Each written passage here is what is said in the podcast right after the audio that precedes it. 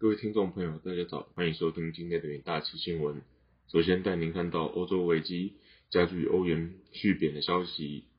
欧洲股市周一在七天以来第六次下跌，欧元跌至二十年来的最低点，来到零点九九美元下方。此前，俄罗斯无限期停工北溪一号天然气，加剧了欧洲大陆的能源危机。欧元周一一度下跌零点八 percent 至九十八点七八美分，为二零零二年以来最低。欧洲基准 Stock 六百指数下跌一点七 percent，汽车制造商和化工企业领跌。德国 DAX 指数下跌超过两 percent，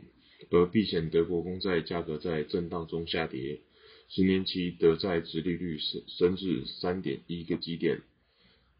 丹麦银行表示，天然气停工是对欧洲经济前景的又一次打击。由于相关的风险，欧元在短期内疲软。与此同时，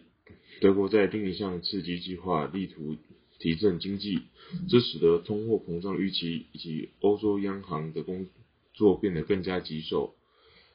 逐渐走向失控的能源危机已造成欧元一路下滑，上个月至美元持平，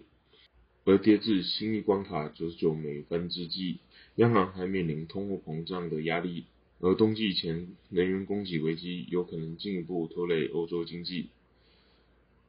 高通膨和经济衰退正在把欧洲央行总裁拉加德推入进退两难的境地。欧洲央行将在本周四公布货币政策利率决议。目前，华尔街多数机构预计欧洲央行将升息七十五个基点。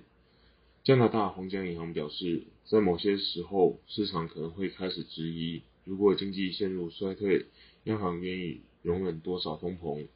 特别是如果通膨在根本上是供应驱动的。能源价格长期上涨可能会缓和欧洲央行。本周和整个周期的升息幅度，作为问题严重性的一个迹象，德国周日公布一项价值约六百五十亿欧元的救济计划，而芬兰则表示将通过一项一百亿美元的计划来稳定电力市场。瑞典周六宣布为其公用事业提供两百三十亿美元的紧急支持，以期阻止更广泛的金融危机。高盛的分析师团队在最新报告中指出，相对欧元未来三个月的汇率预期从之前的九十九美分下调至九十七美分。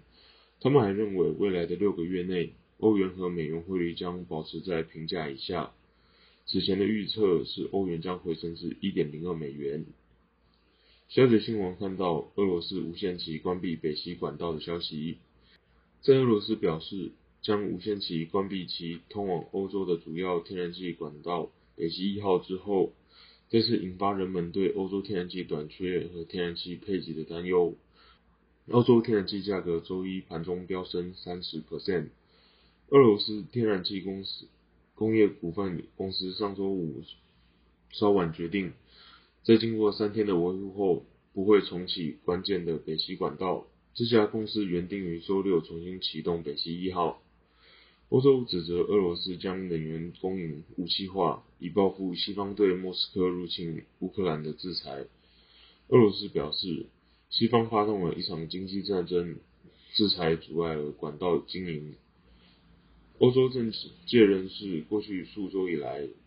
都在为可能的停气超前部署。欧洲正在努力避免能源灾难的发生，因为它可能会演变成经济社会乃至于金融危机。从波罗的海到德国的北溪管道，历史上供应了俄罗斯出口到欧洲天然气的约三分之一，但在上周停止供气并进行维修之前，它它仅二十 percent 的产能运行。摩根大通在一份报告中表示，鉴于天然气供应紧张，不能排除。对非必要行业的强制限气，甚至在今年冬天根据天气情况采取滚动式停气。曝光文件显示，欧盟国家在的能源部长定于九月九日举行会议，讨论控制能源价格飙升的选项，包括天然气价格上限和能源市场参与者紧急信贷额度。德国正在处于第三阶段紧急供气计划的第二阶段。若是第三阶段，部分行业将需实施配给。接着进入股期单元，首先看到台办期货，不同于电子消费市场，车用电子市场今年需求持续畅旺，加上晶圆产能释出，缓解车用电子厂长短料问题，台办下半年业绩渴望大幅超越上半年表现，整体获利力拼年增十 percent 以上。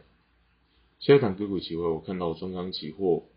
目前中国市场去库存的力道仍然不足，不过持续即即将进入金九银十的传统旺季，加上中国将推出稳经济政策，推动交通基础建设投资，有利钢市报价回升。以上就是今天的元大旗新闻，谢谢各位收听，我们明天的元大旗新闻再见，拜拜。